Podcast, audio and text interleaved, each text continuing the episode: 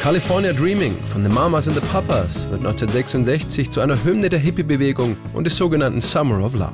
Es ist die Debütsingle des neu gegründeten Folk-Quartetts, das aus dem Ehepaar John und Michelle Phillips, Danny Doherty und Mama Cass Elliott besteht.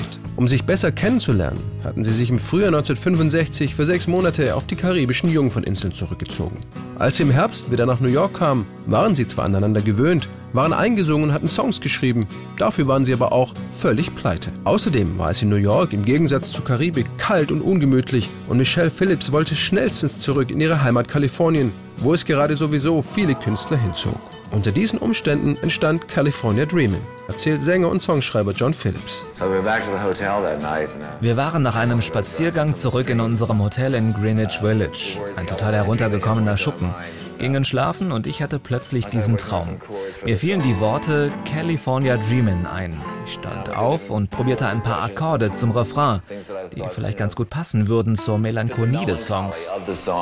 Voller Tatendrang weckte John seine schlafende Frau Michelle um 3 Uhr morgens. Er sagte, hör dir mal diesen Song an, den ich gerade schreibe. Ich sagte, okay. Und er, alle Blätter sind braun und der Himmel ist grau. Ich ging spazieren an einem Wintertag. Ich sagte, das klingt wunderschön, John. Und er entgegnete, dann steh auf und hilf mir beim Schreiben. Ich antwortete, ich werde dir beim Schreiben helfen, aber morgen. Er sagte, nein, steh jetzt sofort auf und hilf mir. Ich verspreche dir, dass du mir eines Tages dafür danken wirst. All the leaves are brown and the sky's gray. I've been for a walk on a winter's day. Gemeinsam schrieben sie California Dreamin' fertig und machten sich auf nach San Francisco. Weil die vier kein Geld für einen Zug, Bus oder Flugticket hatten, überführten sie einfach einen Cadillac von der kühlen Ost an die warme Westküste.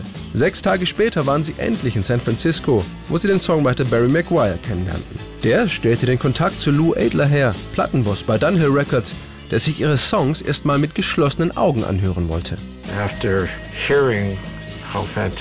Sie klangen fantastisch. Und dann öffnete ich meine Augen und war ziemlich erstaunt. Sie waren ja gerade zurück aus der Karibik und sahen ziemlich vergammelt aus. Cass war total dick, John irgendwie riesig. Nur Michelle, die war einfach bloß wunderschön. Da fiel mir ein passender Albumtitel für ihr Debüt ein.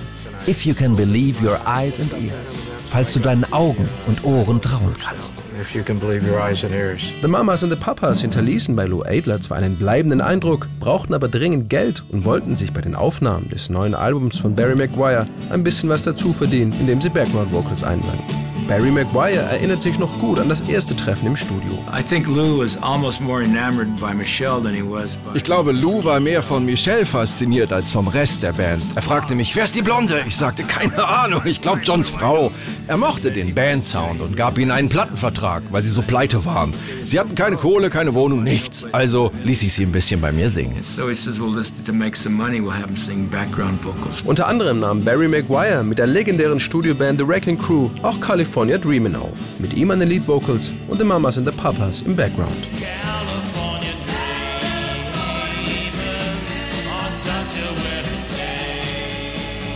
Fast beiläufig fragten The Mamas and the Papas, ob sie nicht auch eine eigene Version einsingen dürften. Kein Problem, meinte Barry Maguire, der California Dreaming eigentlich selbst als Single veröffentlichen wollte. Es sei ja schließlich ihr Song. Sie ersetzten Barry Maguire, den man übrigens im linken Stereokanal immer noch schemenhaft hören kann,